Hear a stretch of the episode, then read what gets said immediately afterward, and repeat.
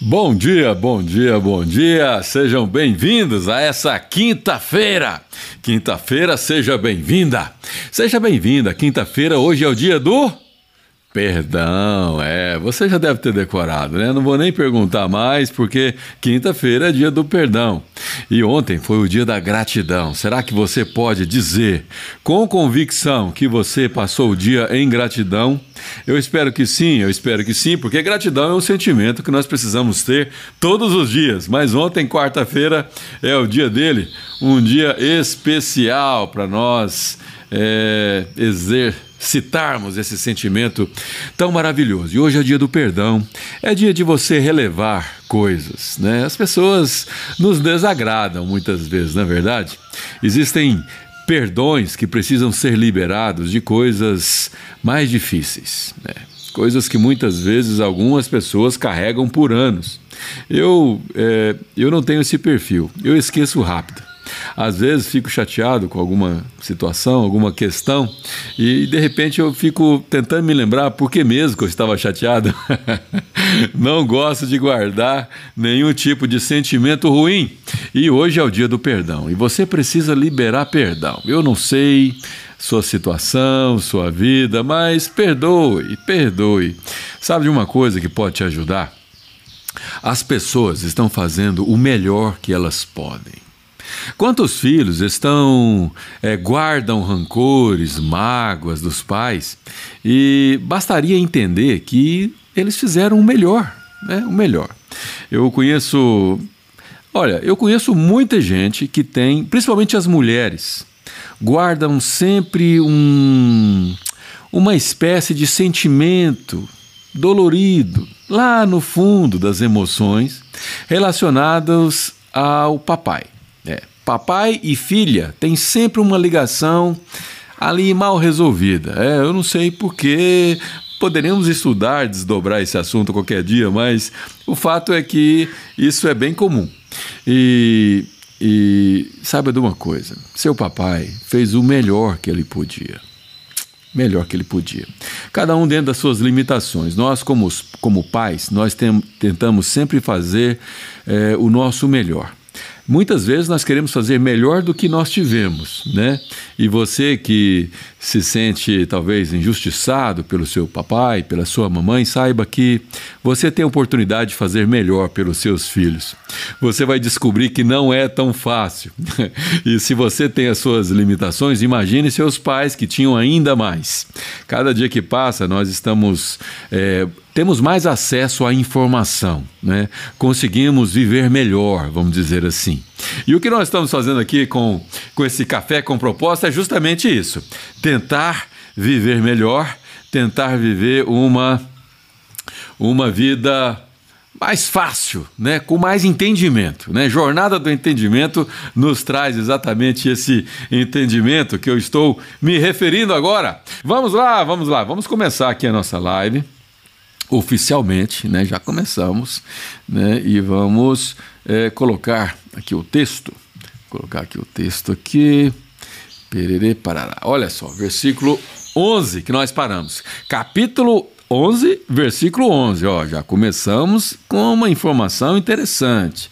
Né? Eu não acredito em coincidências, eu acredito no mover de Deus em propósito, é isso que eu acredito acredita em propósito que Deus tem para nós.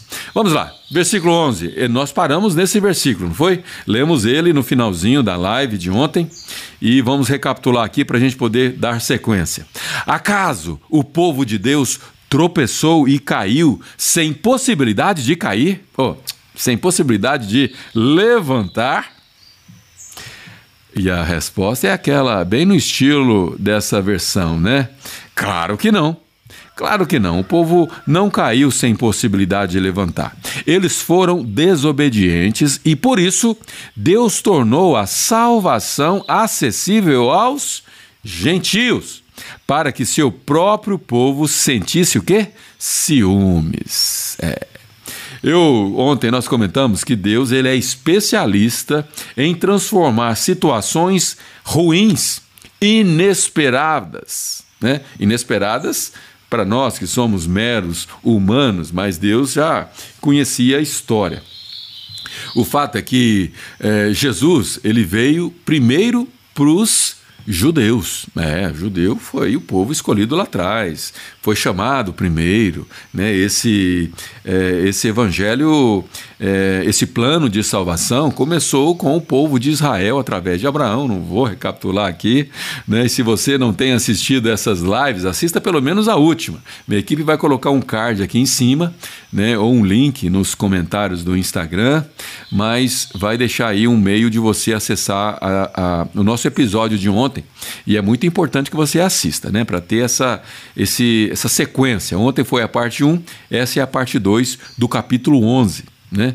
E Deus, ele transformou uma situação inesperada. Né? Ou seja, é, que situação inesperada foi essa? Jesus morreu, primeiramente para os judeus, né? Primeiramente, eu já expliquei por que, que é primeiramente, mas ele já tinha planos para nós, os gentios. Aliás, ele sempre teve na história do Velho Testamento sempre mostra pessoas de outros povos que se rendem a esse Deus, né? A própria prostituta que morava ali nos muros de Jericó, ela, ela foi, é, ela é, passou a viver com o povo de Israel, servindo a esse mesmo Deus. Mas existem outras histórias, e eu já até comentei, não vou comentar de novo. O fato é que esse evangelho, esse plano de salvação é para todo mundo toda a humanidade, todos que nele, que nele crê.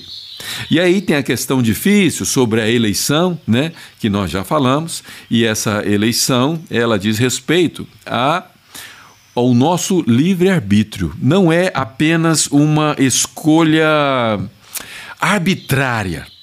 Deus é soberano, ele escolhe. Ele diz que criou alguns para salvação, outros para rejeição. Mas saiba que essa rejeição é por causa da dureza do coração desses que foram rejeitados. Existe um entrelaçamento aí entre essas duas informações. Eu disse ontem que ninguém vai poder dizer assim: ah, eu queria tanto ser salvo, eu creio em Jesus, ele morreu e eu queria ser salvo também. Não existe isso.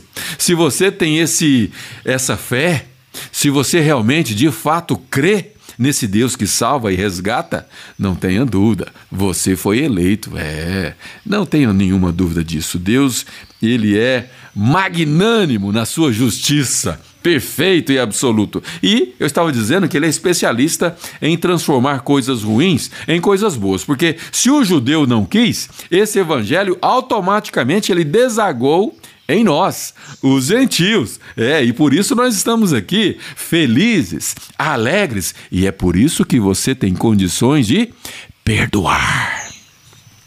Hoje é dia do perdão. Você precisa perdoar. Você precisa liberar perdão e se livrar dessa carga, desse peso nos seus ombros. Não fica andando com isso nas suas costas, não. Larga isso para lá. Esqueça a ofensa, esqueça a chateação, esqueça o que, que foi que aconteceu, que alguém te deixou chateado, magoado. Se livre disso. Se livre desse corpo de morte, né? Eu expliquei outro dia o que, que é que significava corpo de morte, essa expressão lá dos tempos dos, dos romanos, aonde o condenado andava com o cadáver que ele tinha assassinado nas costas. E os dois nus eram soltos num deserto com uma garrafa de água nas mãos e aquele corpo é, apodrecendo nas costas do condenado, em algumas horas já fazia o seu trabalho. Né? Uma morte lenta, uma morte dolorida, e isso é o que se compara com aquele que fica é, sem perdoar carregando nas costas um corpo de morte, tomando um veneno esperando que o outro morra, mas quem está morrendo é quem está tomando, é quem está sem perdoar. É esse que está morrendo e não vale a pena, não vale a pena. E hoje é o dia do perdão, quinta-feira é o dia do perdão. Vamos lá, vamos lá, vamos prosseguir aqui. Então Deus transformou um, uma, um limão numa limonada, porque esse evangelho passou a ser acessível a nós, os gentios, né, para que seu próprio povo sentisse o quê? Ciúmes. E eu disse ontem que esse ciúme aqui não é um ciúme doentio, um, um ciúme negativo, não. É um ciúme que você pode interpretar como zelo. Né, zelo. Sempre que a palavra ciúme é usada na Bíblia, é, ela está mais voltada a zelo do que propriamente o ciúme, é, aquele ciúme que arde né, é, entre, entre casais, é, um ciúme negativo. Não, esse ciúme aqui é um ciúme de pesar, de zelo. Né? O Deus que veio primeiro aos judeus e agora está sendo aceito pelos gentios e por toda parte, por todo o mundo. E os judeus ficaram atrás, né? Mas Paulo está desdobrando esse assunto e esse capítulo 11, ele conclui com essa questão de análise de eleição e o povo judeu e tô doido para chegar na, na, na, no capítulo 12, onde tem, tem um, um, entendimento, alguns entendimentos, né? se não vários, muito é, em um aspecto diferente. Mas vamos lá, versículo 12, vamos continuar. Se os gentios foram enriquecidos, porque os israelitas fracassaram ao rejeitar a salvação que Deus lhe oferece. Imaginem como será maior a bênção para o mundo quando Israel for plenamente restaurado. Essa palavra plenamente restaurada, essa expressão, ela, ela não é unânime na interpretação entre os estudiosos, os teólogos. Né? Alguns acreditam que plenamente restaurado é quando todo o povo de Israel, na geração atual, corrente de quando isso acontecer, realmente admitir Jesus como sendo o Messias. Né? Existem vários movimentos de judeus que creem em Jesus. Existem os judeus messiânicos, Existe um outro movimento, é, Jews for Jesus, judeus para Jesus. Existem alguns movimentos, muitos creram. Aliás, na época de Paulo, é, um pouco antes, né, quando Pedro, tomado pelo Espírito Santo no dia de Pentecostes, ele começa a pregar eloquentemente né, o plano da salvação, e naquele dia 3 mil judeus aceitam a Jesus. É, judeus que moravam em vários lugares, né? E não judeus também, obviamente, no meio, provavelmente tinha muitos que não eram judeus, mas o fato é que durante a história sempre tiveram os remanescentes, né? Falamos sobre isso ontem também.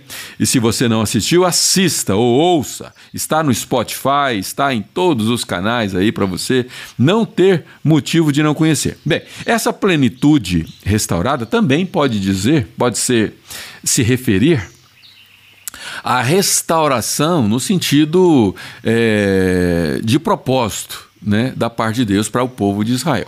O fato é que eu Particularmente, eu entendo que plenamente restaurado é o povo de, é, de, Israel, na época onde isso acontecer, estar totalmente, unanimemente convicto que realmente Jesus era o Messias. Né? E, enfim, isso na verdade são questões secundárias que não fazem muita diferença para o nosso entendimento. O fato é que existe uma promessa aqui é, a palavra de Deus, ela, de certa forma, ela estabelece uma promessa de que todo israelita, todo povo judeu, será um dia plenamente restaurado. Aliás, me faz lembrar do, do, finalzinho da nossa série Desvendando o Fim dos Tempos. Você está lembrado? Terminamos algumas semanas atrás, era toda terça-feira, foram 18 episódios e. E naquela série nós falamos sobre é, as duas testemunhas né, que serão Elias e Moisés, né, serão, estou afirmando é, com convicção, porque é, a Bíblia não diz que elas serão é, Elias e Moisés, mas pelas características, fez cessar a chuva, Elias. Né? É, enfim, não vou, não vou agora dar uma outra aula de escatologia aqui, mas o fato é que as duas testemunhas elas vão dar início num movimento judeu, onde 12 mil judeus de cada tribo, e tem uma diferença de tribo lá, a tribo de Dan não está, mas a tribo de José está, é representada por Manassés e Efraim. Não vamos entrar nessa questão agora, não é hora para isso, mas 12 tribos são escolhidas e Apocalipse coloca o nome de cada uma delas, e 12 mil vezes 12 são 144 mil judeus homens nunca conheceram mulher, é, nem, é, nunca se casaram, nem, nem conheceram mulher, são homens virgens que vão fazer um trabalho evangelístico como nós nunca ouvimos falar. Provavelmente nós, a igreja que vai subir aos céus e se encontrar com Cristo, não vamos presenciar esse movimento. Mas, se por um lado é um pesar por nós não vermos algo tão maravilhoso, tão sensacional, por outro é positivo, porque é, é um, vai ser num tempo de muita dificuldade. Né? Provavelmente vai ser na segunda parte da grande tribulação, a igreja provavelmente 99% a igreja já foi arrebatada. E esses 144 mil vão ter uma missão específica: resgatar aqueles que ficaram para trás. Já ouviu essa expressão? Ficados para trás. Aliás, tem um filme com esse título. Eu recomendo você assistir. Ficados para trás. E esses que ficaram para trás, é, é bom lembrar que no arrebatamento da igreja, o Espírito Santo, ele vai junto. Na terra vai ficar aqueles que não creram, não confessaram e que ainda não tiveram seus nomes no livro da vida e por isso vão ficar aqui. O pessoal da nova era, o pessoal aí que, que, que acredita em OVNI, né? E eu não vou dizer se eu acredito ou se eu não acredito, porque esse não é o ponto aqui. Mas o pessoal que fica aí olhando para o céu, querendo ver, né, disco voador, eles já estão pre preparando um plano, né? Eles tendo como aliado Satanás, de maneira oculta, né? Satanás não se apresenta para eles, que se se apresentasse, eles não estariam nessa. Né? Mas Satanás os usa como estratégia para um plano maligno no final dos tempos. Porque nós vamos desaparecer. É, nós vamos desaparecer do nada. Jesus arrebata subitamente é, a sua igreja e pessoas vão desaparecer, milhares de, de, pessoas, e eu espero que talvez seja bilhões, né? Se temos 7,5 bilhões de seres humanos vivos atualmente, quem sabe dois ou três não são arrebatados, né? Quisera eu. Infelizmente, os números não são tão altos assim. O cristianismo não é a religião que mais cresce. Atualmente é o, mus, é, é o islamismo que cresce, pasme. É, e não sei desses cristãos, né, se for contabilizar todas, os, todas as igrejas, todas as denominações, né, e inclui a Igreja Católica, que também é igreja cristã, é, eu não sei quantos serão. Né? Espero que seja de um ou dois bilhões, mas dificilmente vai ser um número tão alto. O fato é que nós não estaremos aqui, seremos arrebatados, o Espírito Santo sobe também, e aqui na terra vai ter apenas as pessoas que ficaram e sem o Espírito Santo agindo, porque é ele que convence. O convencimento vai ser pelas evidências de um evangelho que nós estamos proclamando e que eles vão perceber que aquelas pessoas que desapareceram não foram os discos voadores que as é, abduziram. Não, elas vão cair a ficha. E de maneira racional, elas vão crer em Jesus e um movimento muito grande, que são esses 144 mil, vai fazer esse trabalho. E isso aqui não nada mais é do que uma promessa aqui, ó, plenamente restaurado através de um movimento grande no final dos tempos. Quisera nós, quisera eu que esse movimento fosse antes né, do arrebatamento, para a gente poder ver os judeus é, transformados. Né? Há relatos que um judeu que evangeliza, um judeu missionário, ele, ele tem uma argumentação muito mais poderosa do que nós, os gentios. Né? É, os judeus são as, os galhos da videira. É, os galhos da videira. Nós somos o que Paulo vai chamar aqui de galhos enxertados nessa videira. Mas os judeus são galhos naturais. É. E nós devemos orar pela paz em Jerusalém. Disso é, provém uma promessa da parte de Deus. Bem-aventurados aqueles que oram pela paz em Jerusalém. Povo de Deus. E nós também somos adotados, assim como eles, e glória a Deus por isso, somos cordeiros com Cristo. Versículo 13: Dirijo-me especialmente a vocês, gentios Né? E agora Paulo tira o olhar do judeu, porque até agora ele estava respondendo a primeira pergunta do versículo primeiro, que foi a seguinte: ó, vamos voltar lá para a gente fazer uma recapitulação. Vamos dar uma colher de chá para quem não pegou a aula de ontem, né? Então pergunto: Deus rejeitou o seu povo, a nação de Israel? E aí ele desdobra e mais detalhes você vai precisar realmente assistir lá. Muito bem, versículo 13 agora. Dirijo-me especialmente a vocês gentios, eu, você, americanos, alemães, portugueses, espanhóis, todo o povo que não é judeu faz parte dos, dos gentios.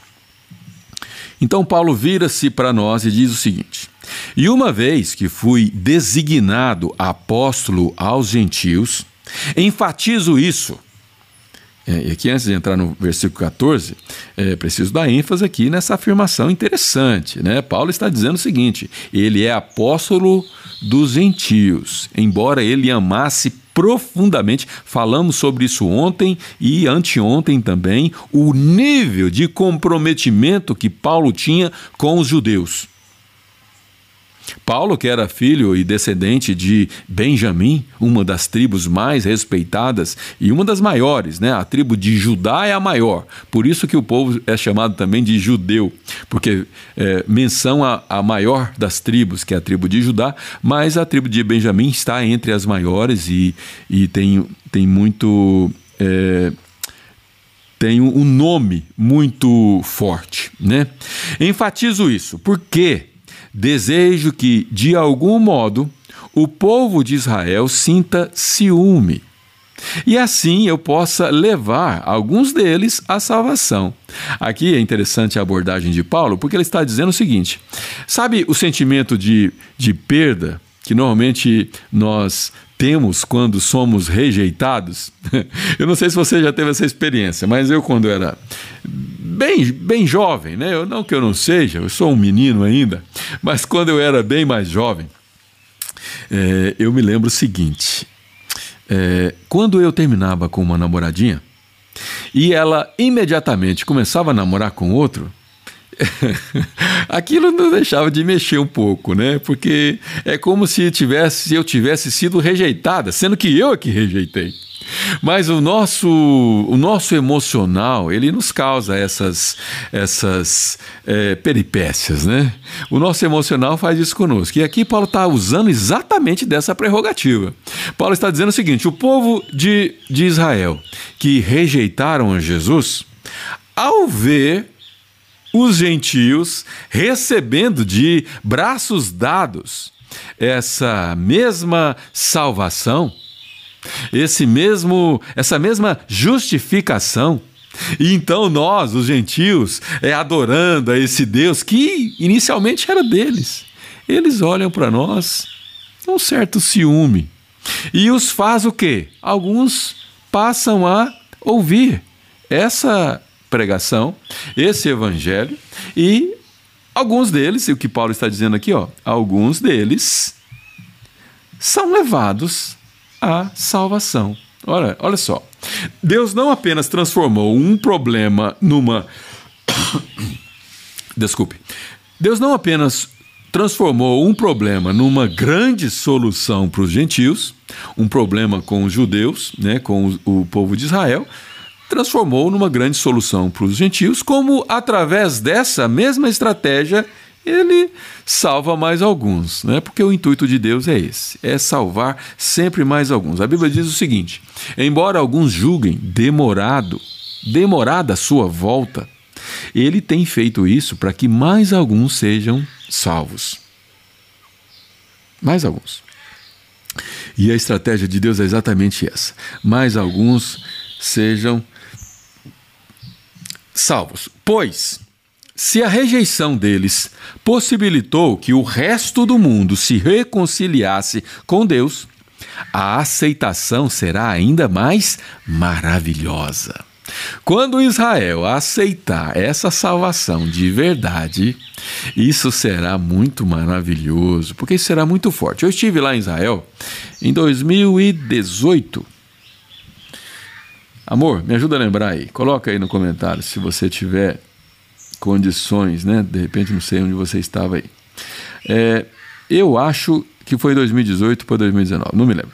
E é interessante porque nós, os gentios, somos a maioria dos turistas, obviamente, né? Senão. é... Bom, se bem que tem, tem turistas que são judeus que moram em Nova York, moram em... tem, tem judeu em toda parte do mundo. Né? E também não deixa de ser turista na sua própria terra. Mas o fato é que, obviamente, é, os gentios são a maioria e quando você anda pelas ruas, tem sempre em cada cantinho, principalmente nos lugares históricos que estão pra, por todo lado. Israel é um lugar pequeno, é um lugar estreito, né? Um lugar são cidades. É, eu não vi lá assim bairros com terrenos enormes, não é tudo muito pequeno, muito compacto. Então cada lugarzinho tem a sua utilidade e os pontos turísticos em Jerusalém, em qualquer cidade, Tiberíades, é, Mar da Galileia ali na região é, de, de de Tiberíades, né, que fica nas margens, tem sempre alguém em algum ponto turístico é, pregando, né, e com a Bíblia aberta, né, por exemplo, lá onde Jesus fez o o Sermão do Monte, hoje é um, é um lugar, é uma planície, né? um lugar assim, parece um, um parece um, é um lugar íngreme, todo gramado, muitas árvores, bancos, em cada lugar tem um grupinho, né? Lendo ali alguns trechos daquele Sermão do Monte, né? Em Mateus 6, riquíssimo, né? E aquela uma espécie de nostalgia mesmo que nós não estivéssemos lá, mas nós já lemos tanto aquilo estar lá naquele lugar. O fato é que os judeus que são nativos ou que estão morando lá, eles olham para nós e falam: fica assim, fazendo aquela cara de ué, aquela cara de, poxa vida, eles estão adorando o nosso Deus. Há um Jesus que não é o Messias, para eles não é. Né? Então gera aquele ciúme. Né? Fato. Isso aconteceu não só naqueles dias, como também acontece nos dias de hoje. Mas quando os judeus se converterem, ah, isso será ainda, essa aceitação será ainda mais maravilhosa. Será vida para os que estavam mortos. Não apenas os judeus, mas todo aquele que é, todo aquele que não entende esse evangelho, né? Deixa eu colocar aqui a, a imagem inteira para eu conversar um pouquinho com vocês. Né? Todos aqueles que estão é, afastados de Cristo, né? que não entenderam ainda esse plano da salvação, não têm fé suficiente para crer que Jesus ele morreu por nós, né? por essa pessoa que não crê, por aqueles que ainda nem ouviram falar. Jesus morreu por todo aquele que nele crê. Né? João 3,16 diz que Deus amou o mundo de tal maneira que deu seu único filho para que todo aquele que nele crê não perecesse, porque não é vontade de Deus que, que ninguém pereça, mas para que tivessem vida eterna. E todos aqueles que estão fora desse entendimento já estão condenados. Né? Não serão condenados por não crer, já estavam condenados. Né? Crer é um sinal de aceitar. Lembra do, da minha, da minha é, analogia de ontem? É aceitar a, o bote salva-vidas que Deus está mandando. Não aceitar. Né? Então você já está ali no mar, você não tem salvação, você vai nadar enquanto conseguir, e se você não morrer afogado, você vai morrer de fome, porque de se, de se você tiver é, em um mar salgado, né? Mar é salgado, né? Num oceano, obviamente você vai morrer de sede, porque você não consegue beber água, então ou você morre afogado ou você morre de sede. O fato é que você vai morrer. E todos já nascem nesse oceano na iminência da morte. Né? Por isso que Paulo está dizendo: todos para os que estavam mortos. Nós já estávamos mortos, mas quando esse evangelho chegou até você, chegou até mim, esse bote foi jogado na sua frente, você abraça. Aí sim você é resgatado da morte que você já estava condenado. Vamos prosseguir, vamos prosseguir. Deixa eu colocar aqui o nosso texto na tela e vamos prosseguir. Se, versículo 16, se a parte da massa é, entregue como oferta é santa, então toda ela é santa. Né? Aqui fazendo uma, uma analogia culinária, né? fazendo é, menção a uma massa. É, é, se uma massa, por exemplo, se você joga fermento numa massa, toda ela né, tem o mesmo efeito. É mais ou menos por aí.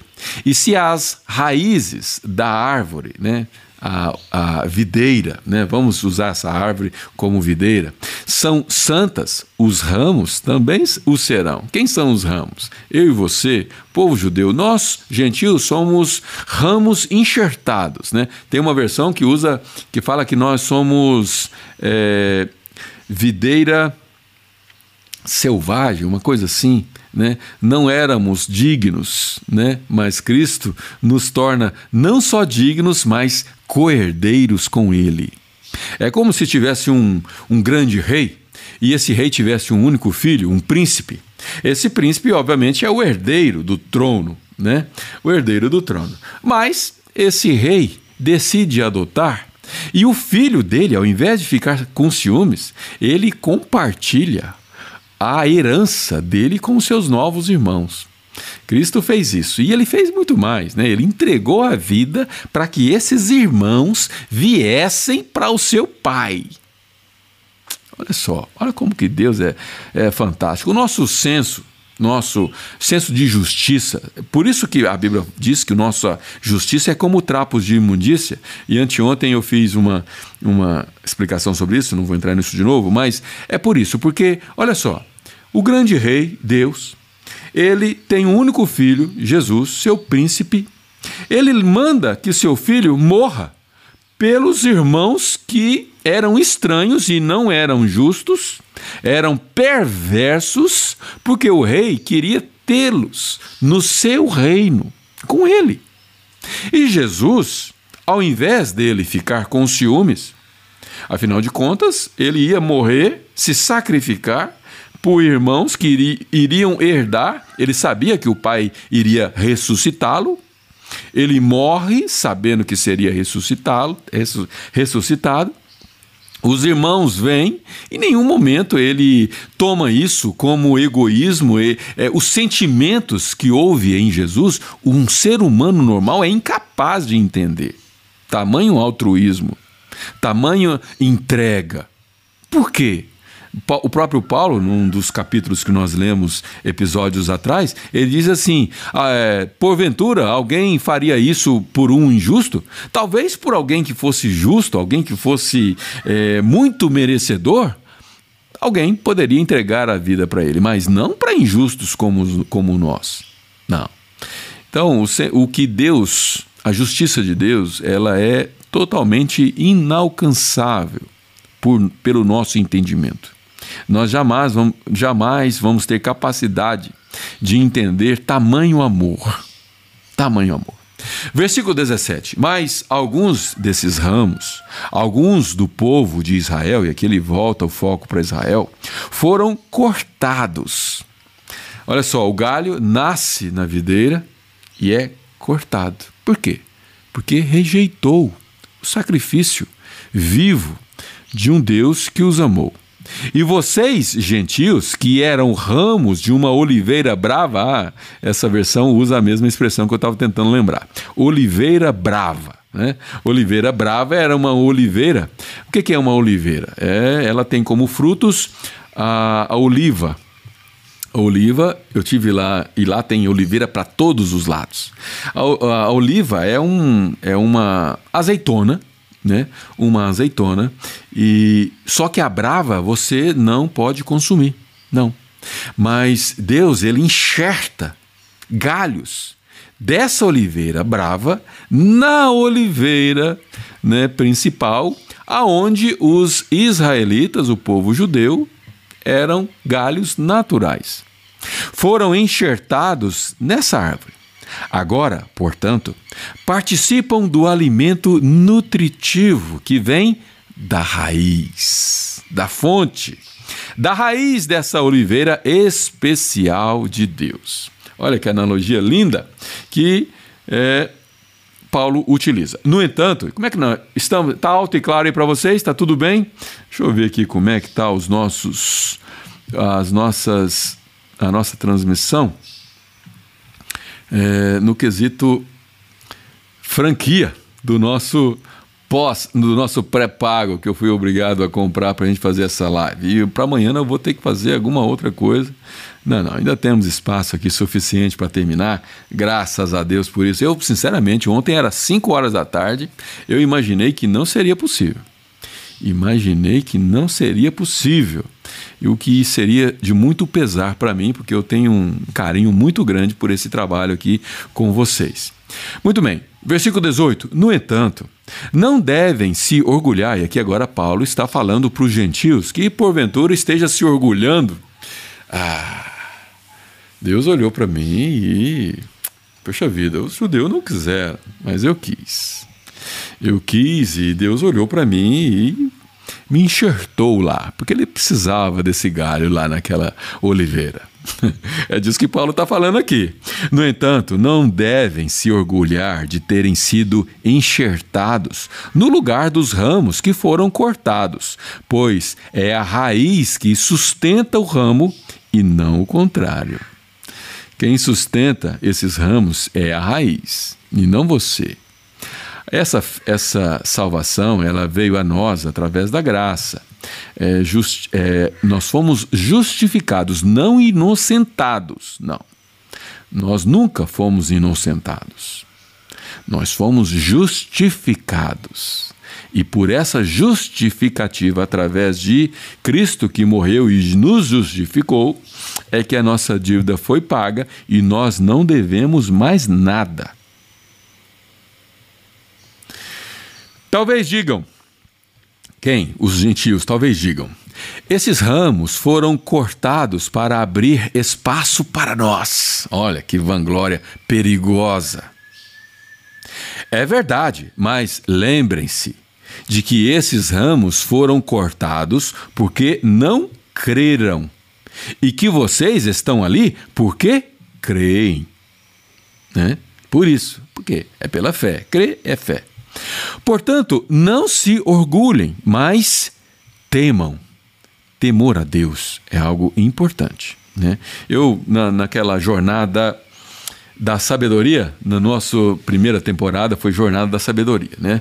Fizemos ali não sei quantas, foi mais de 50 é, eh, lives sobre é, o livro de Provérbios. Né? Se você não assistiu, tem uma playlist completa. Por que não assistir, hein? Por que você não coloca no Spotify durante o seu. Uh, talvez você vai fazer uma, uma, uma viagem, ou talvez você tenha tempo até o trabalho, seria bom você assistir. Mas lá nós falamos muito sobre temor a Deus, porque temor a Deus nada mais, nada, é, nada mais, nada menos do que o princípio da sabedoria. Sabe onde você encontra a sabedoria? O princípio, a origem é no temor do Senhor. É isso que a Bíblia diz. E temer a Deus não é ter medo. As pessoas confundem. Existe sim uma pitadinha de medo. Os ingredientes que formam a expressão temer a Deus, temor, envolve você ter é, entendimento da soberania dele, quem ele é da grandeza que ele é, da sua pequenez diante dessa grandeza, da, da é, do quão é, abrangente é essa soberania e respeitá-la, aceitar e respeitar. E com pitadinha de medo, sim, porque ele tem nas mãos todo o poder e as suas, a, su, a sua vida está nas mãos dele. Né? Um dia nós vamos falar mais sobre temor a Deus. Né? Eu não preparei nada agora, é, estou de improviso aqui tentando explicar para vocês, mas vamos formatar um, um, uma, um episódio só sobre isso, porque eu, eu entendo isso ser de, de, muito, de muito valia, né? de muita importância. Mas vamos lá. Mas temam o que poderiam poderia acontecer. Na verdade, o, esse, esse verbo temer aqui nem é sobre é, Deus, está né? Tá falando sobre temer o que poderia acontecer no caso de uma vanglória da nossa parte, por achar que Deus, ao cortar os galhos naturais, nos enxertar no lugar deles, nós devemos achar que isso nos faz superiores a eles. Não. O que nos faz é sermos justificados e usar desse, dessa, desse meio para nos salvar. Né? Isso é que é. Pois, se Deus não poupou os ramos naturais, também não poupará vocês. E agora sim fala de temor a Deus. Né? Temam o que pode acontecer, e aqui, temor sobre o que Deus pode fazer, não porque ele nos ameaça, mas são as consequências naturais do nosso pecado. Né? Os mosquitinhos aqui estão começando a ficar alvoroçados. Versículo 22, e agora nós, nós chegamos no ponto aonde eu escolhi, eu pensei o tema dessa nossa live de hoje. Versículo 22 diz assim: Observem como Deus é. Você já parou para observar como Deus é? Você deveria, você deveria entender mais Deus. Né? Ontem no, tivemos um culto de Santa Ceia lá, não sei o nome daquele bairro, Reverendo, coloca aí o nome daquele bairro, se você souber. Não me lembro, mas nós estávamos falando lá sobre é, a nossa consciência, a nós observarmos né, é, o que Deus é. Né? E observem como Deus é, é o que Paulo está dizendo aqui nessa, nessa, nesse versículo 22. Ao mesmo tempo, ele é bondoso e severo. Deus é um Deus de amor, não é? Nós sabemos disso. Ele, o amor dele ele, ele é tão grande que nós não conseguimos compreender. Não temos capacidade para isso. Os nossos parâmetros racionais não são capazes de entender a bondade de Deus. Só que Deus, ele é também severo. Porque sua justiça ela é tão perfeita e ele cumpre a íntegra. Jesus precisou morrer em nosso lugar porque a lei dele, a justiça dele, precisava ser satisfeita. Caso contrário, Jesus não, precisava, não precisaria ter morrido, porque bastaria ele dizer não aquilo que ele tinha dito sim. E é por isso que me faz lembrar que é, a Bíblia diz que o nosso sim precisa ser sim. E o nosso não precisa ser não. Por quê? Porque Deus é assim. Nós precisamos ser imitadores de quem? De Cristo Jesus, que é Deus também, né? E Deus, ele não volta atrás nas suas, nas suas, nos seus decretos. Ele estabelece as leis e ele cumpre a sua própria justiça. Deus poderia ter dito o seguinte: olha, é, eu disse lá no início que todo aquele que pecar, toda alma que pecar, essa morrerá. E sem derramamento de sangue não há remissão de pecados. Foi isso que Deus estabeleceu. E por causa disso, Jesus precisou morrer para que essa justiça fosse satisfeita. É a expressão que Paulo usa. Deus poderia ter dito o seguinte: é, eu disse lá atrás, mas quer saber de uma coisa? Eu vou mudar. Vou mudar porque eu, eu assumi esse compromisso lá, mas agora eu sou soberano, então eu mudo. Né? Não ele tem compromisso com a sua palavra. Você deu, você colocou a sua palavra em penhor? Você assumiu um compromisso? Quando você se casa com essa esposa maravilhosa que Deus te deu, eu tenho uma, é, presente de Deus para mim. A Bíblia fala que o homem que o homem que encontra uma esposa encontra um tesouro da parte de Deus. E você, é, senhora, você encontrou um marido e você assumiu um compromisso, você assinou, olha só. Você não apenas disse sim para ele, mas você assinou. Agora, se você não assinou nada e você está vivendo com esse companheiro sem se casar, saiba de uma coisa. Se, se ele não é homem suficiente para dar a você o nome dele, ele não merece o seu amor. Se essa pessoa que você está vivendo junto não não tem não tem coragem de dar a você o nome dela, o nome dele, ele ou ela não merece você. Não merece.